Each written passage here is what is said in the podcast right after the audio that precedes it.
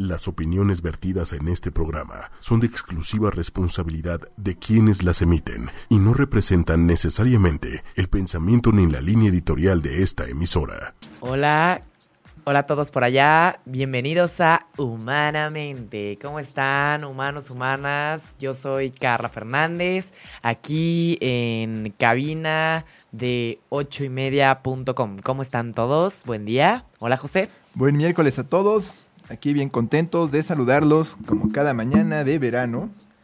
¿No? Y Carla, estamos próximos a cumplir nuestro primer año de programas, casi. Sí, casi, casi ya en agosto cumplimos un año de estar aquí todas las semanas para darles psicología y mente humana. Ok, entonces, pues muy bien, bienvenidos. Eh, gracias por acompañarnos a todos los que están por allá del otro lado el día de hoy. Pues, eh, como saben, Humanamente es un programa dedicado a la psicología y a la ciencia que estudia la psicología y a la mente humana. Entonces, a ver, nosotros sabemos que en la psicología es casi imposible delimitar lo que es normal, ¿no? Este, ¿qué pasa cuando vemos que alguien está como medio, eh, pues, enfermo de, de o, tiene como algún trastorno mental, decimos, no es normal, o, o, hace cosas que no aceptamos socialmente, no es normal, ¿no? Pero en realidad nadie es normal, ¿no? ¿Quién puede definir qué es normal o no? Yo creo que... ¿A quién le dan esa autoridad? Y entonces cambiamos la normalidad, que al final es un concepto que podríamos decir hasta casi casi estadístico, ¿no? Lo que hace la mayoría.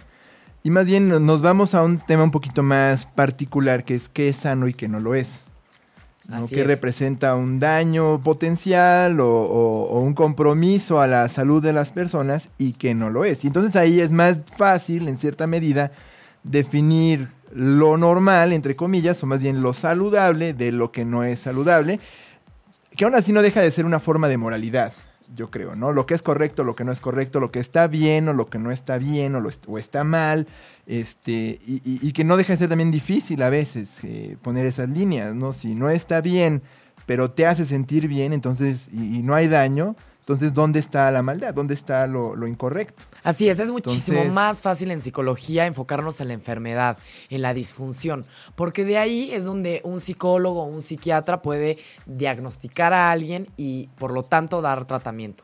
Si una persona no entiende la enfermedad, no se puede dar tratamiento y por eso preferimos enfocarnos en lo que está mal y por eso a veces a la gente le caen mal los psicólogos, ¿no? Porque siempre estamos viendo los defectos de los demás. ándale, de ahí viene como ese mito ¿no? De me estás psicoanalizando, ¿no? Me estás viendo ahí mis pecados con tus ojos mágicos. Y yo creo que un territorio donde esta cuestión de lo bueno para ti, lo malo para ti, y lo que te hace sentir bien o no te hace sentir bien, eh, el tema de hoy tiene mucho que ver con eso porque vamos a hablar de sexualidad, que es donde la normalidad tiene un ámbito más amplio, ¿no? Así es, el, al final nosotros nos enfocamos en qué es funcional y qué no es funcional y definitivamente la funcionalidad, que una persona sea funcional, tiene que ver con su contexto, si es aceptado socialmente, si se puede incluir en el aspecto laboral, si tiene problemas o no con su familia, eso depende de una si, si una persona es funcional o no. Entonces, el día de hoy les vamos a hablar de, como decía José, de un aspecto de la sexualidad ¿no? Vamos a hablarles hoy de las parafilias. ¿Qué son las parafilias? ¿Para qué? ¿Que se me para qué o qué? Las parafilias. Perdón. Las parafilias. Perdón, perdón, perdón, perdón, perdón. Las parafilias. Las parafilias son todas las desviaciones sexuales, es decir, el sexo visto desde una forma como, eh, eh, como torcida, ¿no? Como, como que no es normal, digamos. Ándale, o, que más bien y eso es lo interesante de la palabra parafilia en ese sentido, ¿no? Antes se les conocía como desviaciones sexuales, pero al final es que coloques, ¿no? Un placer sexual donde normalmente no está. Y eso es lo interesante. Entonces, si bien la sexualidad puede jugarse de muchas formas, vamos a hablar hoy particularmente de formas de placer sexual que no necesariamente cumplen con esa supuesta normalidad y que representan un daño. Así es. Eh, algunos ejemplos de parafilias para que se den una idea y dicen, no, pues desviaciones sexuales, ¿qué es eso? Eh, desviación sexual sería masoquismo, sadismo, boyerismo, eh, también exhibicionismo. Tenemos varias y son muy interesantes, ¿no? Entonces, exacto, como decía José, las desviaciones se- sexuales, pues dirías, no, pues son cosas que no debes hacer. Pero ¿quién define qué podemos hacer en la sexualidad? ¿Quién define lo que hacemos en la intimidad? Pues en realidad es muy individual y por eso es íntimo, ¿no? Porque no es como que todo el mundo se entera. Entonces. O no todo el mundo le gusta hablar abiertamente de eso. Y eso es lo que hace a veces también complicada la- el diagnóstico de los trastornos parafílicos. Que ahorita vamos a hacer esa definición, esa diferenciación entre qué es una parafilia, qué es una práctica sexual poco común y que ella es un trastorno, Un trastorno, parafílico. así es. Este, porque no todo el mundo va a hablar incluso con su doctor abiertamente de sus gustos sexuales. Y hay veces en que todos podemos tener fantasías sexuales de diferentes índoles, pero ¿qué tanto actuamos sobre esas fantasías o permitimos que esas fantasías definan a veces cómo tratamos a nuestra pareja cuando igual podemos reconocer que esas fantasías pues no son del todo este no sé, este, pueden ser peligrosas o las reconocemos peligrosas y a veces ese peligro puede ser excitante y qué tanto uno puede sentir culpa por, por tener estas fantasías. Entonces son líneas muy, un poquito más raras. De hecho, ahora que lo, que lo revisemos, a la misma Asociación Psiquiátrica Americana que escribe el manual de diagnósticos, le ha costado mucho trabajo trabaja, este, elaborar estos criterios para lo- las parafilias y los trastornos parafílicos. La OMS, de plano, desde los 90 no ha movido esas clasificaciones. La OMS es la Organización Mundial de, la, Salud. Entonces, todavía es un área medio resbalosa, ¿no? Valga el, el tono ahí, este, medio escatológico, ¿no? ¿Por qué, José? ¿Relacionas resbaloso con tu sexualidad o qué? Sí, es que estoy, estoy malito. No, no, o pegajoso, ¿no? Pero pegajoso y resbaloso todavía es un área un poquito gris, porque al final con la revolución sexual vino la liberalización y la búsqueda abierta de formas alternativas de sexualidad, vino la aceptación de personas con diferentes este, eh, orientaciones sexuales que antes se, se patologizaba, ¿no? La homosexualidad hasta los 70 se consideraba una desviación sexual. Entonces, conforme vino haciéndose esta como diversidad sexual más aceptada culturalmente, obviamente los conceptos de normalidad fueron cambiando y entonces es más complicado hablar de estas parafilias sin a veces sonar moralinos o sin a veces sonar con esta dificultad para definir, bueno, qué es sano y qué no es sano, y que es esta pregunta interesante con la que empezaste el programa. Así es, el, el, el- todo aquel comportamiento sexual que se sale de lo esperado se podría considerar este una parafilia, ¿no? Que se sale de lo esperado por la sociedad, ¿no? Entonces, al final, eh, eh, ¿por qué esta palabra parafilia? Parafilia viene del griego para, que significa en contra, ¿no? O, contra. O ¿no? alrededor de, ¿no? Ajá. Filos, amor, pero en realidad elegimos la palabra etimológica que realmente va a ser la que nos acomoda en esta situación, que sería como contra, ¿no? Filos, amor y cualidad. Entonces, al final sería para, contra, amor, que sería como en contra del amor o que no se utiliza con amor, ¿no? Más o menos. En realidad, que paranormal es todo lo que no es normal. O es ¿no? distinto a la normalidad, o sale sea, es esa a la contrariedad. normalidad, así es. No es que sea como opuesto al amor, porque hay, hay que ser muy claros aquí. Cuando hablas de contra para amor, no es que sea en contra del amor, opuesto al amor, o, o- o que sea odio o miedo. ¿no? Una parafilia es más bien colocar amor en un lugar diferente al que normalmente lo colocarías, en un lugar alterno o, o diverso o contrario a donde normal. Pero el amor está ahí. Entonces, ah, para que no nos confundamos cuando de- decimos contra amor es como al revés del amor. Es en un sentido más bien como hasta físico, ¿no? Es al revés. O sea, como que eh, generalmente el amor es una cosa encima de la otra, aquí está al revésada, ¿no? La pones en un lugar diferente al que normalmente va. ¿No? Por eso palabras como paráfrasis o paranormalidad son cosas que suceden en la realidad, que, pero que son diferentes a lo, a lo regular. a lo esperado. ¿no? Entonces, paráfrasis es una forma diferente de decir algo este, y así te vas. ¿no? sí, una forma rara del amor, rara, Amor raro, amor muy raro. Entonces, se trata de una No menos conducta íntima donde el placer se obtiene mediante una actividad diferente a la relación sexual en sí misma. ¿Y cuál es la relación sexual en sí misma o la común o la normal? Es el coito, literalmente, ¿no? Recibir placer o un orgasmo por medio de el coito, O ¿no? actividades alrededor del coito. Así por es. ejemplo, no es nada más la penetración común, sino, pues, por ejemplo, no sé, este, unas caricias, unos besos, también son actividades alrededor del coito, son actividades que pueden generar estimulación sexual y que no necesariamente son, son parafilias. Perfecto, entonces El, el, exacto, todo alrededor de ello, ¿no? Entonces, las parafilias son consideradas inofensivas, aunque hay algunas excepciones, ¿no? Eso es lo que tienen que saber. Ciertas parafilias pueden generar daños físicos, como decía José, y o psíquicos en algunos de los participantes en el acto sexual, como ocurre en la pedofilia. Y ahorita les vamos a dar alguna, algunas descripciones, ¿no? De, de cuáles son las, las este, las diferentes parafilias y cuáles son las parafilias que pueden ser, digamos, un poquito más aceptadas o que pueden dañar un poquito menos a la gente y otras parafilias que realmente sí pueden afectar en mayor medida a otros, ¿no? Porque definitivamente en las relaciones sexuales siempre o la mayoría de las veces puede haber alguien más involucrado, ¿no? Entonces, eh, José, ¿nos quieres seguir diciendo algo sobre la historia de, de, de qué hay detrás de las parafilias? Sí, ah, pues al final eh, del día las parafilias eh, no son una cosa novedosa, no son algo de, de, última hora. Siempre han existido, digamos, dentro de cualquier código de conducta humana, siempre hay formas en que se controla también eh, la sexualidad de las personas y se define lo correcto o lo incorrecto. Por ejemplo, la, la religión judía eh, estigmatizan a veces la masturbación porque se veía como un desperdicio de la simiente. Entonces, se, o por ejemplo, en la Biblia, en el Antiguo Testamento, se condenaba la sodomía ¿no? que era el, el, sexo anal, y entonces a las personas sodomitas, pues llegó Dios y los quemó a todos y los convirtió a, unos en sal, y hay, condenación de estas prácticas di diversas, pero por ejemplo, conductas como, eh, eh, civilizaciones como la oriental tienen libros que, que, ilustran a las personas cómo llevar las artes amatorias. Está el muy citado Kama Sutra, ¿no? que de veras es una guía para las artes amatorias. Eh, y bueno, en, aquí nos gusta mucho entrar a la filosofía griega, bueno, a, la eh, mitología griega, porque al final es mucha de la cuna de, nuestro pensamiento occidental. Había un dios de la atracción sexual, era la diosa Afrodita.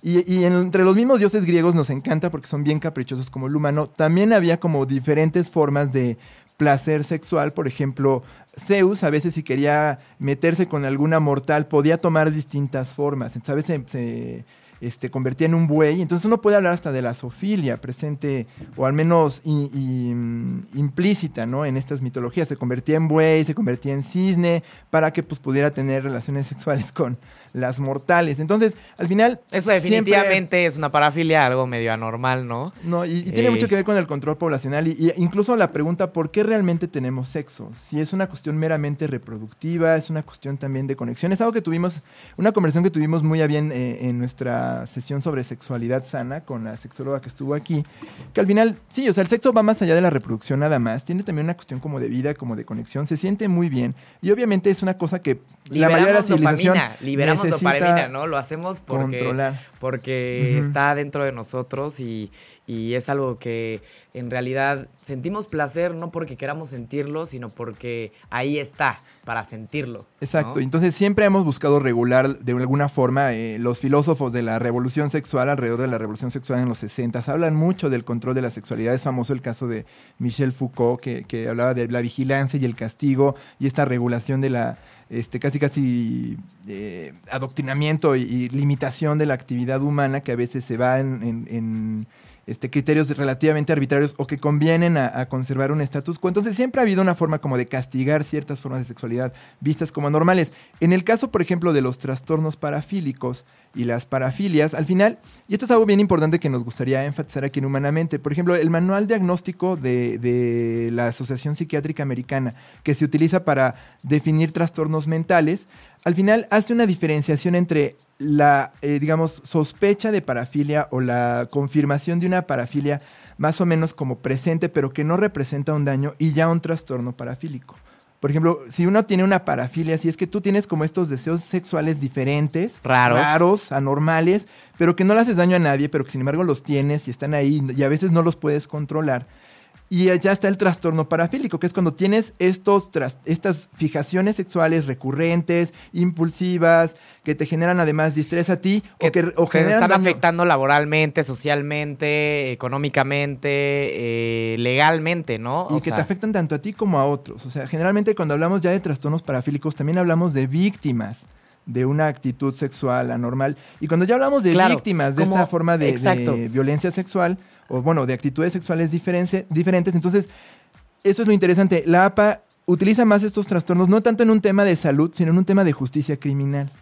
se usa más como en, en enfoques forenses para decir, esta persona cometió un crimen y es un crimen secundario a una práctica sexual anormal, enferma, y por tanto se definen condenas, este, eh, condenas este, penales alrededor de este diagnóstico, más allá de otros diagnósticos que ah, informan a las aseguradoras, a los médicos, a los Sí, hay una gran diferencia, hay una gran diferencia entre lo que sucede en la intimidad y entre dos personas. Nadie se entera, no afecta a nadie más que a esas dos personas que están en un cuarto, a que haya una afectación al- a muchas personas allá afuera, que pueda haber un homicidio, pueda haber golpes, pueda haber eh, ya eh, ciertos límites que se, que se sobrepasan. O, ¿no? por ejemplo, si una persona puede afectar a otra incluso psicológicamente, que en una conducta sexual particular sí te deje afectado igual más allá de las cicatrices visibles. Y eso es donde se vuelve un territorio más, más difícil, porque qué tanto se puede asociar a otro trastorno o qué tanto se puede asociar directamente a esta práctica sexual. Y es ahí donde las, la- los trastornos parafílicos se vuelven un poquito más, este, digamos, complicados de diagnosticar, lo que no quiere decir que no haya categorías específicas, no haya definiciones muy claras, operacionales de lo que son, o, o cómo pueden observarse, cómo pueden verse, pero aún así decir, tú tienes esto o tienes otra cosa, es algo que se les complica mucho a los psiquiatras y a los abogados y a todos los que Y este definitivamente tenemos que dar nombres a estas este, formas de, de sexualidad eh, desviada o distinta o rara, debido a que, pues sí, necesitamos nombrar lo raro para poder hacer algo con ello si alguien quiere buscar tratamiento o alguien tiene que ser juzgado porque hizo este, una práctica sexual que dañó a alguien más. Hay que nombrarlas. Y el día de hoy estamos aquí para nombrarles las eh, parafilias más eh, famosas y también a las más exóticas, ¿no? Entonces, una de ellas es, eh, número uno, el exhibicionismo. Seguro todos han oído hablar de él. Es exponer los genitales a una persona de, desprevenida, es decir, una persona que no se lo espera.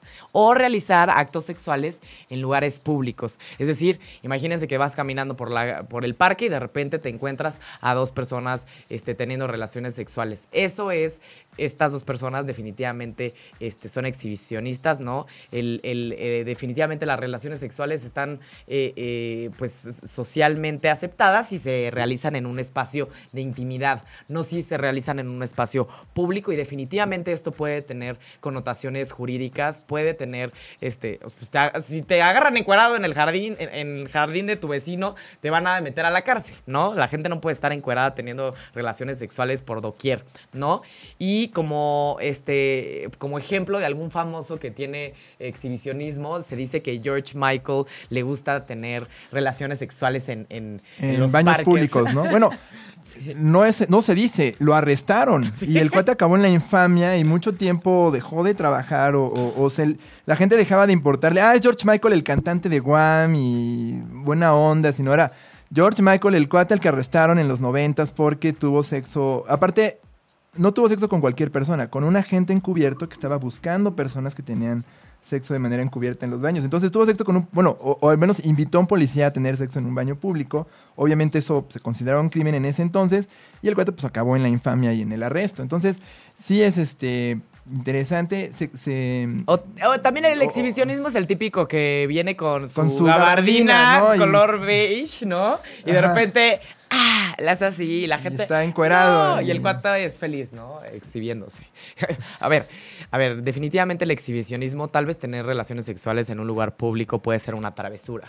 Pero realmente ir por un desnudo con una gabardina a enfrentar a enfrente de toda la gente en Times Square o en el centro de la ciudad enfrente de la casa de los azulejos y, a- y abrirse la gabardina enfrente de todo el mundo pues díganme de- si no ya hay una desviación ahí no O de una familia, o sea, igual no necesariamente enfrente de mucha gente o en un lugar público abierto, pero por ejemplo en una calle de pronto va una señora caminando, tú estás escondido en un rincón y sales y le enseñas tu, tu pene a, una persona o, o le enseñas tus boobs y el resto de tu cuerpo a una persona, y eso es lo que te pone, y eso es lo que tenemos que aclarar también de las parafilias. Hay veces en que podemos tener fantasías alrededor de, ay, quisiera que me vieran mientras tengo sexo, o, o qué emocionante de pronto a veces igual en un parque, a ver si nos cachan. Esas fantasías son normales, pero cuando se vuelve la única cosa que te excita sexualmente, cuando se vuelve la única conducción, si no te estás exhibiendo frente a un niño No que se escandaliza o si no te estás exhibiendo frente a una mujer que sale corriendo y se espanta, ese, ese acto como decir, mírame y ¡ah! No, este, ese espanto que, que- que generas en el otro, esa transgresión es lo que te pone, es lo que te, te prende y no te prende otra cosa. Eso ya es cuando podemos llamarle una parafilia, cuando ese placer sexual depende de una condición específica, única, recurrente, impulsiva, este, y que no puedes controlar del todo, o que te cuesta mucho trabajo controlar. Y es ahí donde ya podemos decir, casi casi un comportamiento obsesivo, Así es. ¿no? Y es donde ya podemos decir que es este... Y que definitivamente sabes Es- que... eh, y hay gente que sabe que socialmente no es aceptado y que no está bien y aún así siente el deseo de hacerlo. Y hay gente que piensa que está bien y que aún así lo hace. Definitivamente cada una de estas personas tiene un diferente nivel de salud mental. Entonces vamos al siguiente. El siguiente es el froterismo, es pariente del exhibicionismo en el sentido de que ambos se consideran que son desórdenes como en la conducta de apareamiento, ¿no? Se supone que todos tenemos conductas de apareamiento. ¿Cómo llamar la atención de una pareja potencialmente sexual? Entonces, donde el exhibicionista dice, ah, mira, quiero que alguien sepa que estoy sexualmente disponible. Ah, no, me expongo. El froteurista lo que hace es que le gusta frotar sus genitales frente a personas este, que no están desprevenidas o que no quieren hacerlo. Entonces es el clásico cuate que se sube al metro con las manos en los bolsillos y ahí va a frotarse con todas las chicas en el vagón. O el clásico cuate que de no por nada está el vagón rosa hasta adelante Hasta del adelante, metro ¿no? Y para ya- que no les anden frotando por todos lados, ¿no? No, y, y hace, hace relativamente poco cacharon a un cuate que era a medio camino entre el froteurismo y era un fetichista, que ya vamos a hablar de los fetichistas, y, y que se vestía de mujer y se metía al vagón pues, a frotarse con mujeres, ¿no? Y, y- y lo cacharon y pues fue un caso simpático si quieren, pero al final hubo víctimas. De Esa hecho- es la cosa. De hecho, hay una caricatura muy chistosa donde sale una mujer en el metro con sus pompis y las pompis tienen unos picos de metal, ¿no? Para que se le... Cuando alguien... La quiera tortear. Cuando alguien la quiera tortear o la quiera frotar, pues ella tenga sus picos en sus pompis y se pueda proteger. Está muy chistoso. Esto sería una muy buena herramienta para los froteristas. ¿no? Exacto. Ahora, el froteurista, particularmente, por ejemplo, alguien que anda torteando personas, puede ser un froteurista, pero el caso particular del froteurista es que además de que va palpando los genitales de otros, también frota los propios con otras personas. Como que necesita ese toque genital táctil que lo excite, pero no, no es que a todos, a- a- obviamente cualquier persona que le toques un genital se va a excitar. Es normal, aunque no quieran, ¿no? Es, es como una, digo, e- es, es una respuesta muy, muy mecánica y que puede ser violenta porque pues sientes raro, que te sientes bien pero no te gusta. Entonces, e- ese es lo, lo feo del, del, del froteurista, que, que se está frotando frente a otros que no quieren y que al final es- no está bien. Uso, hace poco hubo una campaña de las Naciones Unidas para... En contra del froterismo. En contra de, de- de estas prácticas muy violentas y muy feas, que son, este, eran unos asientos del metro, no sé si recuerdan, que tenían este, como esculpido un pene Ah. flácido, ¿no? En, en algunos vagones y que decían, a ver, siéntate aquí, ¿no? Y si una persona, un hombre se siente ahí, pues esto es muy agresivo, esto es muy feo, pues sí, pues así se sienten todas las mujeres con las que tú te andas frotando ahí como idiota. Este, y que además en algunas culturas se, entiende como completamente normal. Y es eso, es una trans, es como un malentendido de- del proceso de apareamiento. Es decir, yo estoy interesado en aparearme contigo, pero mi manera de hacerlo es de esta manera tan violenta, crasa, chafa y que representa un riesgo para otros, porque al final una persona que, pasa por estas experiencias se cree, bueno, pues es que no hay víctimas, porque pues que nomás se incomoda, te, te dice, ay, No, qué claro que onda". hay víctimas. Claro que La sí, gen- hay víctimas. La gente se siente un- indigna, se siente avergonzada. Eh. Hay, hay muchas connotaciones ahí. La verdad es que yo no creo que nadie llegue a la policía a demandar porque alguien le frotó este, sus genitales en el metro, la verdad. Pero definitivamente, pues, si alguien siente placer únicamente de esta forma, aparte es rarísimo, o sea, en el metro, acabas de entrar al metro y alguien se frota contigo y se queda ahí parado, o sea, no se froten en el metro, por favor, porque la gente se queda ahí, o sea, estás ahí mucho rato, o sea, volteas a ver y ahí sigue la persona, no es como que se frotó y se fue corriendo. Exacto, es No como alguien que entendió raro cómo, está, cómo funciona el tema de te acaricias y me gustas, pero ya después de que te conozco y sé quién eres y nos llevamos bien y todo. No, no, no, este cuate nomás llega y "Nee", se frota y se va. No, por nada está malenten- famosísima la frase, me arrimó el camarón, ¿no? Ándale, Eso es froterismo. patanes. Sí, sí, sí. Y- Eso es froterismo. Y lo raro es que es más común en hombres. Sí. esta clase de cosas. ¿no? De- en términos generales, las pedofilias desafortunadamente son más comunes en hombres. Tiene mucho que ver con cultura, tiene mucho que ver también igual con cómo funciona Aceptación eh, la- social. La, sexualidad eh, y, y que que es aceptado como la sexualidad masculina. Al final la sexualidad masculina se, se- se sabe o se, se asume es más agresiva o debe ser más agresiva. Entonces a veces este, pues esto informa también cuántas personas adquieren estas este, trastornos o pueden incurrir en estas prácticas poco saludables y que pues, también se consideran criminales. ¿no? Claro, pueden víctimas. afectar a los demás. Entonces, siguiente es el boyerismo. El boyerismo es la necesidad o deseo intenso de observar a un extraño desnudo o realizando actividades sexuales eh, eh, o actividades que deben realizarse en privado. Entonces, es ya sea ver a alguien eh, desnudo, ¿no? O ver a alguien realizando un acto sexual.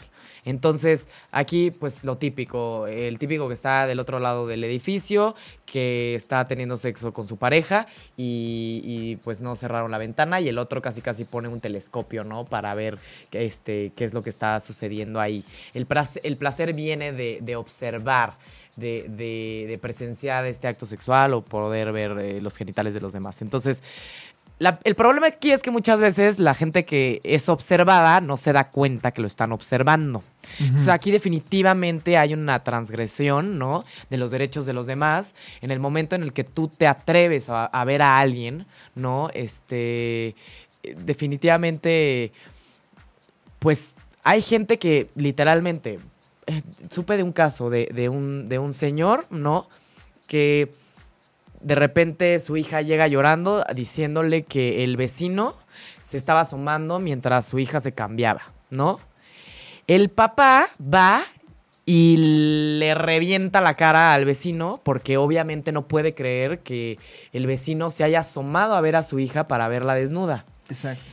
El vecino lo demanda por la reventada, porque casi, o sea, lo reventó, literal, ¿no? O sea, le dio golpes muy, muy severos. Y ahora resulta que el que el afectado es el que el demandado, ¿no? Que es el papá de la niña por haber transgredido este su dignidad, su espacio y su y su imagen.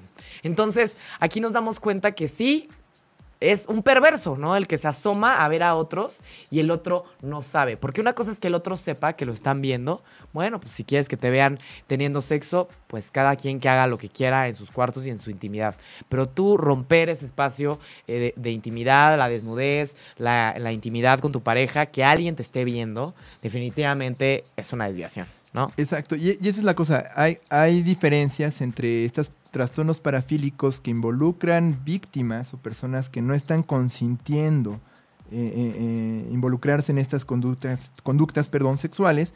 Y hay también trastornos parafílicos que no necesariamente involucran personas que no están consensuando, pero que también representan riesgos para la salud. claro. Entonces, por ejemplo, en el caso del voyeurismo, el froteurismo y la, este, eh, el exhibicionismo, y bueno, vamos a hablar también de la pedofilia y el sadismo, si hay personas que son víctimas potenciales de estas conductas, sí involucran personas que no necesariamente están aceptando hacerlo, pero hay otros que también vamos a ver como el, fetichismo, el masoquismo o, el, fetichismo transvesti y otros no especificados, que no necesariamente involucran personas, pero sí objetos inanimados y, y otras cosas que también pueden representar un riesgo porque pues, estamos hablando de deseos, eh, fantasías, este, urgencias, así como este ah, impulso que no me puedo contener y, y conductas sexuales que generan distrés y problemas a, a las personas. Sí, definitivamente Y- el, el- la diferencia entre que la persona consensúe los actos a que no los consensúe o que esté de acuerdo o no o haya un acuerdo o no, hace toda la diferencia entre la aceptación social de ese acto o la no aceptación Ah, en la intimidad, ¿no? Con tu pareja. Porque normalmente las parafilias o, o estas prácticas sexuales no poco comunes no afectan necesariamente a la persona, sino que afectan a la pareja. Entonces la persona que está proponiendo estas prácticas sexuales se ve afectada porque su pareja le dice, no, chato, yo no le voy a entrar a eso. Así Exacto. que si quieres entrarle a eso, si quieres los, los chacotazos, si quieres el cuero y las, y las, y las, este, ¿cómo se llaman? Las, las, Las esposas. las esposas y, y- y quieres el fuete y todo. Látigo Yo sí, no sí. le quiero entrar a eso, así que pues ábrase y busca a alguien más que le pueda dar esas prácticas, porque yo no quiero. Y ahí es donde viene el problema, ¿no? pues yo quiero, yo estoy buscando algo que mi pareja no me va a dar y que ya me está juzgando porque la quiero. Y ahí viene más en la relación con la pareja. Exacto, y, y yo creo que también por eso es importante, eh, y, y- y por eso es que hay, por ejemplo, el programa aquí de, sexo- de, sexo- de sexología, perdón, de ocho y media, o, o es bueno ir al sexólogo, porque a veces estas cosas es difícil hablarlas con alguien y, no dejan de ser parte importante de la vida. Y, y- y yo creo que si a veces hay que hacer esta clase de negociaciones o de pronto alguien reconoce que quiere tener una cierta variedad en su vida sexual, pero no quiere hacer daño a otros, yo creo que es bueno que encuentre un espacio para hablarlo, trabajarlo y encontrar un compromiso o de plano este, un lugar, por ejemplo, el, el voyeurismo. El voyeurismo es una práctica agresiva cuando lo haces a alguien que no quiere, pero por ejemplo, hay, la internet está llena de sitios donde tú puedes simular una experiencia de voyeur donde alguien acepta ser filmado sin saber quién lo está viendo y, y- y le recibe una paga por hacerlo y entonces ya es un- una forma de voyeurismo donde no hay víctimas. ¿lo quieres Esa sí no me la sabía, ¿eh? No, hay páginas de internet. Ahora sí que si ustedes quieren ver parafilias, entren a internet, entren en modo incógnito para que no los, no, no los vean este, en su historial si comparten sus computadoras. Ahorita, pero el manual para las parafilias. El manual para los perversos de José Para- Fernández, ¿no? el manual para los De los pervertidos, más bien, de José Fernández. No, pero al final la internet está llena de, de- de sitios donde vas a encontrar comunidades de personas que igual aceptan esta Claro. clase de prácticas y entonces ya no se vuelve, se vuelve normal, no deja de ser raro, pero igual ya no hay víctimas porque es un montón de gente que está de acuerdo en, en- en actuar en ellas. Exacto. Hay cabinas en, en la zona rosa donde tú puedes disque espiar a alguien y la persona sabe que está siendo espiada, va dispuesta a ser espiada, pero actúa como si no la vieran con la finalidad pues de que estas personas que tienen ganas de espiar o, o alguien que de pronto quiera explorar Ser estas cosas lo puede hacer. El problema es cuando ya pasa como este cuate, que a una niña que se está cambiando en su casa sin que quiera, sin que lo sepa, la están viendo, o alguien que de pronto está poniendo hoyos en las habitaciones de los hoteles y está espiando a sus inquilinos, este, o filmándolos sin que lo sepan, y, y- y al final es una invasión a la intimidad, y por supuesto que es un crimen, y es una agresión, y es un acto violento de transgredir un, como tú decías muy, muy bien, un lugar muy personal, una intimidad, una dignidad. Porque tienen que saber que hace poco, bueno, no hace tampoco, hace un, un par de añitos, salió un artículo eh, Creo que fue en el New Yorker, ¿no? en el New Yorker sobre un cuate que no se dice el nombre, que sale a la luz y comenta su experiencia. que El cuate es un dueño de un motel y el cuate decide hacerle un hoyito a todos los cuartos del motel y decide observar las prácticas sexuales de la gente que está No, asistiendo y lo hizo al durante hotel. muchos años. Y obviamente la gente no sabía que la estaban observando. Y él decía, pues si ellos no se dan cuenta que los estoy viendo, pues qué importa si ellos nunca se van a enterar que yo los estoy observando. Entonces, pues si ellos no saben que, que es como la ley de, de, de, pues si nadie sabe que, si nadie escucha el árbol eh, caer, pues chance no se cayó, ¿no? Si ellos realmente no se están dando cuenta que los estoy viendo, pues en realidad no estoy afectando a nadie. Este cuate obviamente está muy, No, muy... tiene un trastorno tiene un tra- parafílico. Tiene un ¿no? trastorno parafílico porque está este, este, definitivamente eh, rompiendo los límites y está realizando actividades que socialmente. O sea, a ver, Está, está afectando a otros, está invadiendo a está otras personas, invadiendo aunque la. no lo sepan. Ajá, No, exacto. no lo cambia, ¿no? Es como, Claro. digo, si yo le doy un piedrazo a una persona en la calle y no me vio hacerlo, pues no quiere, no, no me quita responsabilidad sobre lo que hice. Por supuesto. No se, no se dé cuenta, ¿no? De Bien, entonces, la siguiente, fetichismo.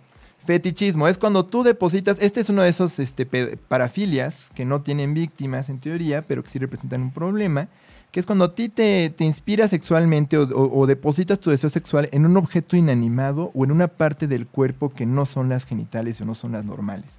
Este, en este caso, por ejemplo, estamos hablando de, este, no sé, por ejemplo, que te gusten los zapatos de mujer.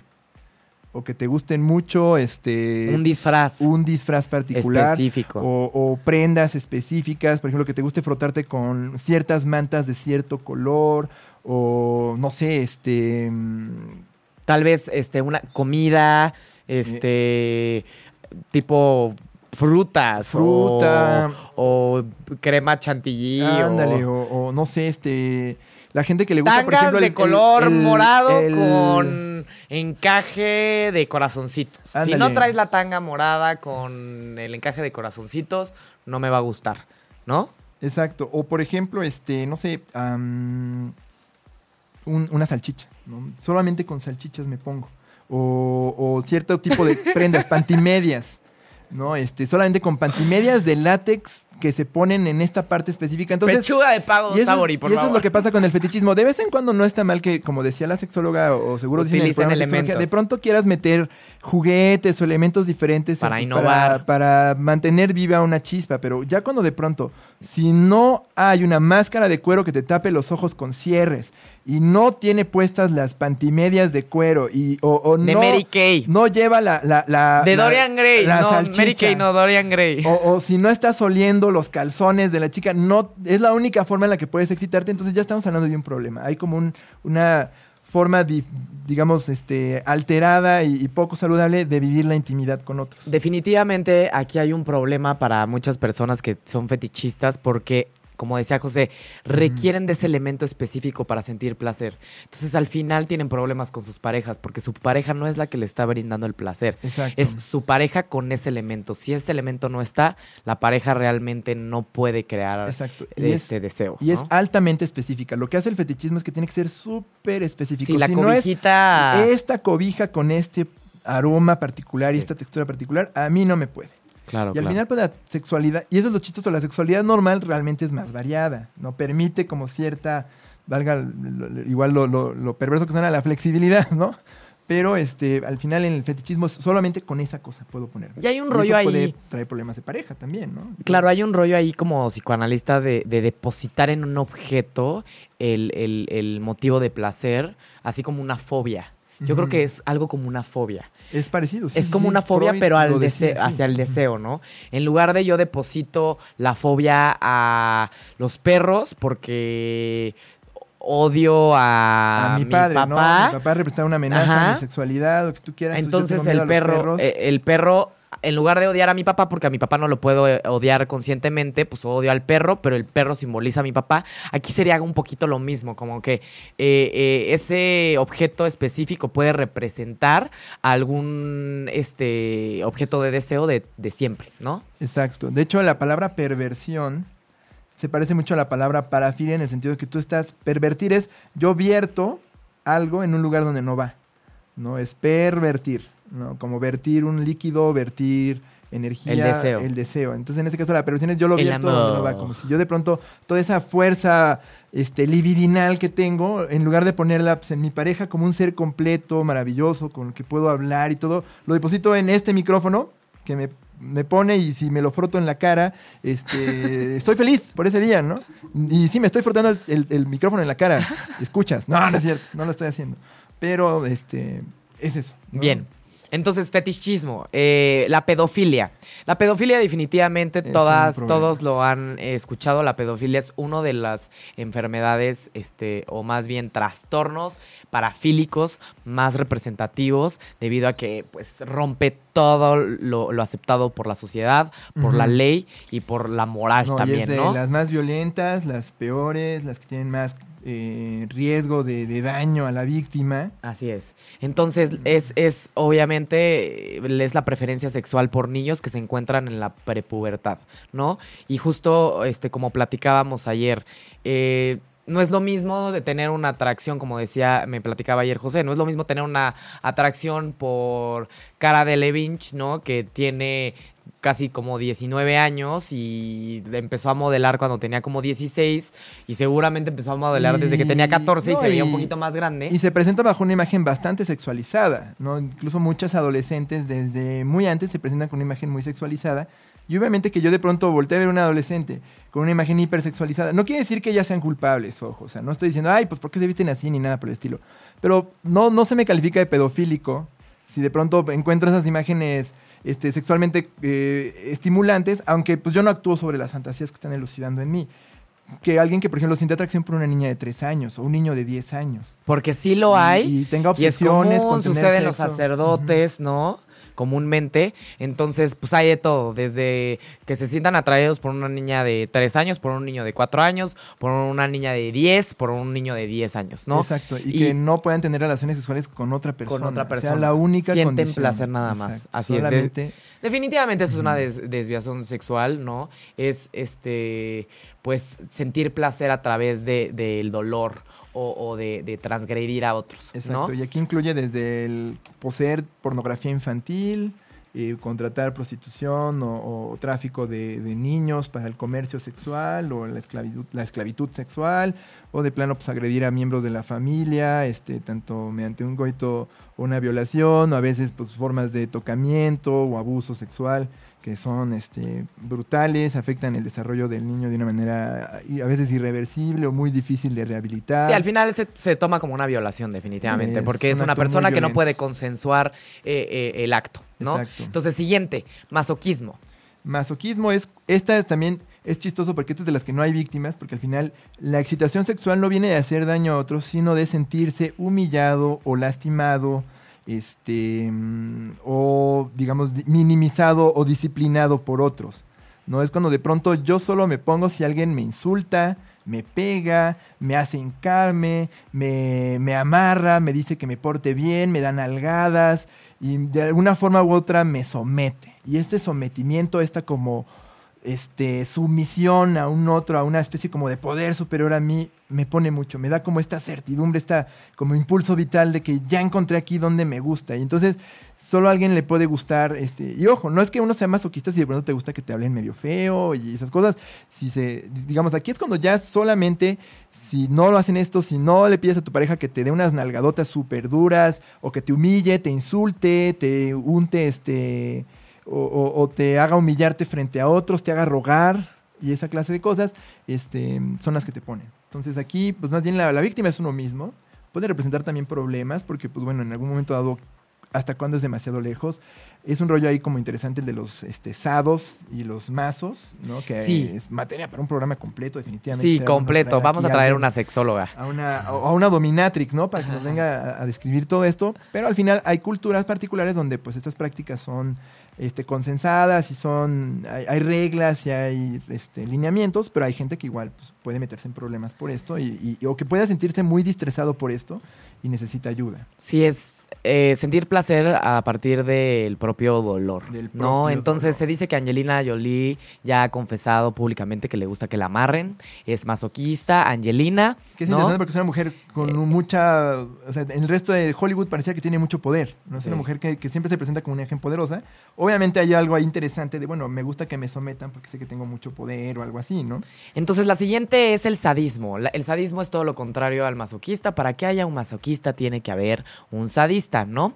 Entonces cuando las personas, el sadismo es cuando las personas se encuentran placentero causar dolor o humillar a otras personas. Lo mismo, pero al revés. Evidentemente eh, aquí es pues usar eh, eh, pues fuetes, esposas, amarrar, humillar, porque está la parte física, ¿no? Golpes o, o cachetadas o lo que sea, y la parte psicológica, ¿no? Siempre están las dos partes. humillar a otros, Humillar, insultar, someterlos, disciplinarlos, decirles, eres un chico horrible, eres patético, me repugnas. Ajá. Y otro que le guste que le digan que es repugnante. ¿no? Claro. Entonces, pues definitivamente eh, esta relación es muy común y es muy taquillera y siempre lo van a ver en el cine y ahorita al final ya les vamos a hacer una recomendación muy específica que tiene que ver con esto. Con el sadomaso, y, ¿no? y se sabe que, que Rihanna, este, la cantante, es eh, sadista o más bien yo creo que masoquista, ¿no? Porque le han metido unas tranquisas buenísimas. Sí, que, que esto es lo interesante, ¿no? Cuando hablamos ya de... Y, y tiene mucho que ver el rollo cultural. Cuando ya hablamos de patrones de violencia en la pareja o de abuso, que de pronto se escudan bajo esta imagen de la, del sadomaso, yo creo que es muy diferente cuando hay un patrón de abuso en la pareja y que una pareja siente que no puede abandonarla y este rollo de codependencia, que es un tema muy diferente a cuando alguien tiene esta práctica sexual específica, ¿no? Otra forma de masoquismo, por ejemplo, es la asfixofilia, que son los que se adquieren el placer sexual cortándose la respiración, ¿no? Y que ha habido gente que se muere por eso. Entonces, son prácticas sexuales muy específicas, pero no... Morí de amor. Pero, por ejemplo, el, el clásico, ay, es que tú eres masoquista y por eso estás con tu novio que te pega. Pues no, igual ahí, ahí- ahí no hay una parafilia, ya es un patrón social muy diferente y que no debe confundirse con esto.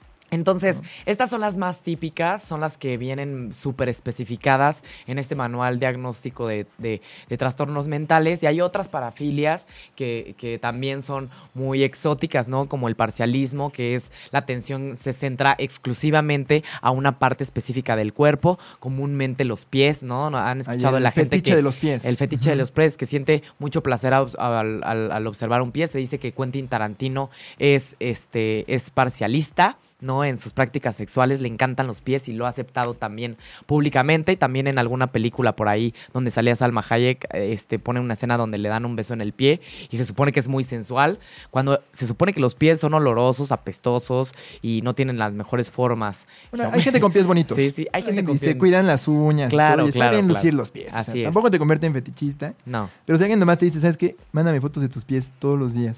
¿Qué traes puesto? ¿Qué calcetines tienes? ¿No? Ya Así está como es. raro, pues, ¿no? Desconcertante. También tenemos la zoofilia, que es tener placer este, teniendo relaciones Con sexuales animales. con los animales. tipo en, en Twitter Ajá, que pide fotos de los pies, de- sobre todo de gente pública. ajá. Y todo su perfil es eso. De puros pies. puros pies. El cuate es parcialista al 100. Sí, de hecho, no, se llama fetichista. podofilia. Podofilia. Podofilia.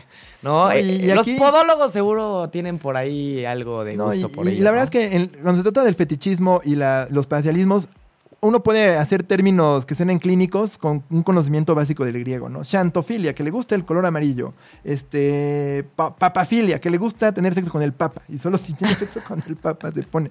Y esa clase de cosas que, pues digo, ¿no? Este, unos, ustedes entren a internet y van a ver que encuentran de lo que quieran en Bien, ese sentido. entonces tenemos también necrofilia, placer por a- a tener sexo con muertos. Con cadáveres. Clismafilia, que es una parafilia que consiste en recibir este o poner enemas, este, que son lavativas intestinales, ¿no? En- durante las prácticas sexuales. Esto es muy raro. Muy específico, Coprofilia.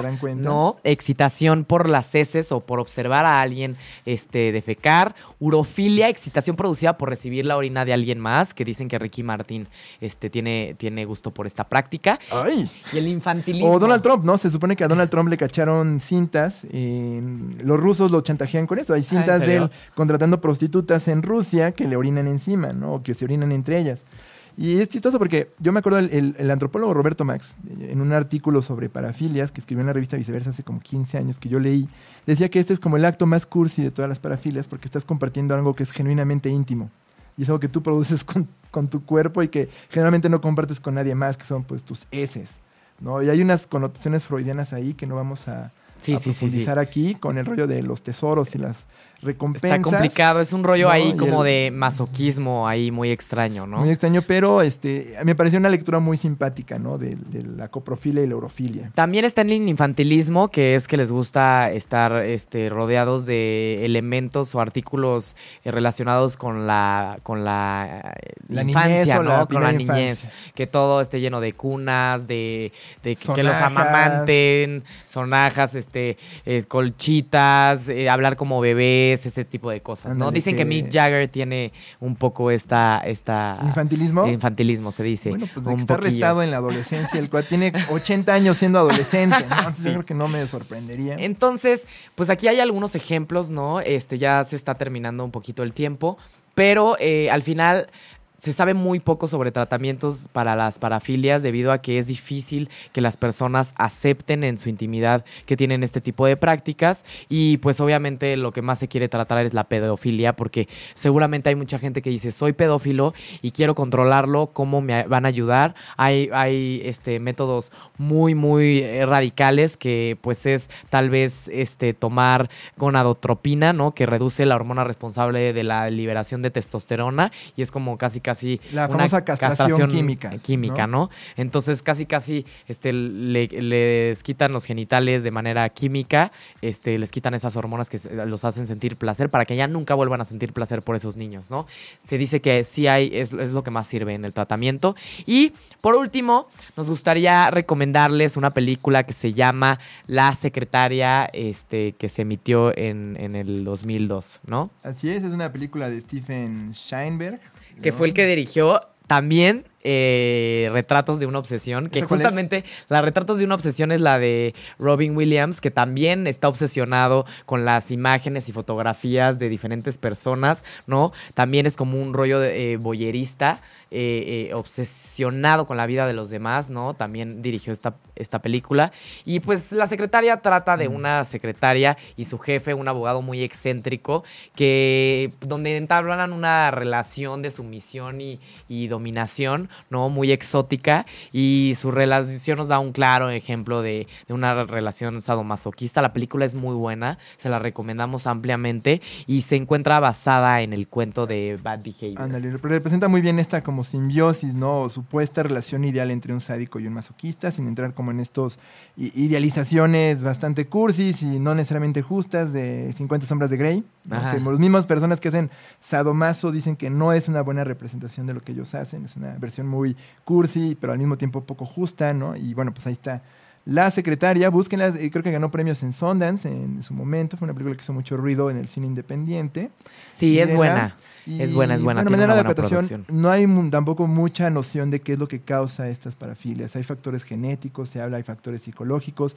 Se sabe que al menos es un desplazamiento de formas de establecer intimidad, hay un mantenimiento. A veces es un caso de victimización. Fueron víctimas en sí mismos de prácticas así, como que aprenden que es la forma de amar a otros. La verdad es que encontrar las causas es muy complicado. No hay una sola causa para todas ellas, pero se estudia, ¿no? Y bueno, eh, es lo que se, se conoce muy poco realmente también sobre su tratamiento. Sí, son difíciles de, de- de estudiar, ¿no? No, y, y por eso generalmente se tratan en el tema de, bueno, y a manera de conclusión, ¿no? Se tratan más como en un tema de crimen o de víctimas, más que un tema de salud, precisamente por el estigma alrededor de, de la gente que habla abiertamente de sus proclividades sexuales. Entonces, que, si ustedes conocen a alguien allá que tiene una parafilia ustedes mismos, definitivamente con quien hay que acudir es con un sexólogo, Un sexólogo. ¿no? Para hablar sobre sus dinámicas, para ver qué abiertamente, cosas, ¿no? Pueden ayudar, pueden encontrar ayuda, pueden encontrar una forma de vivir su sexualidad de manera plena, Muy bien. de manera sana y en armonía con su pareja. Muchas gracias por acompañarnos en Humanamente. Cuídense mucho hasta la próxima semana. Un Bye. abrazo a todos, chao. Chao. Si te perdiste de algo o quieres volver a escuchar todo el programa, está disponible con su blog en ochoymedia.com.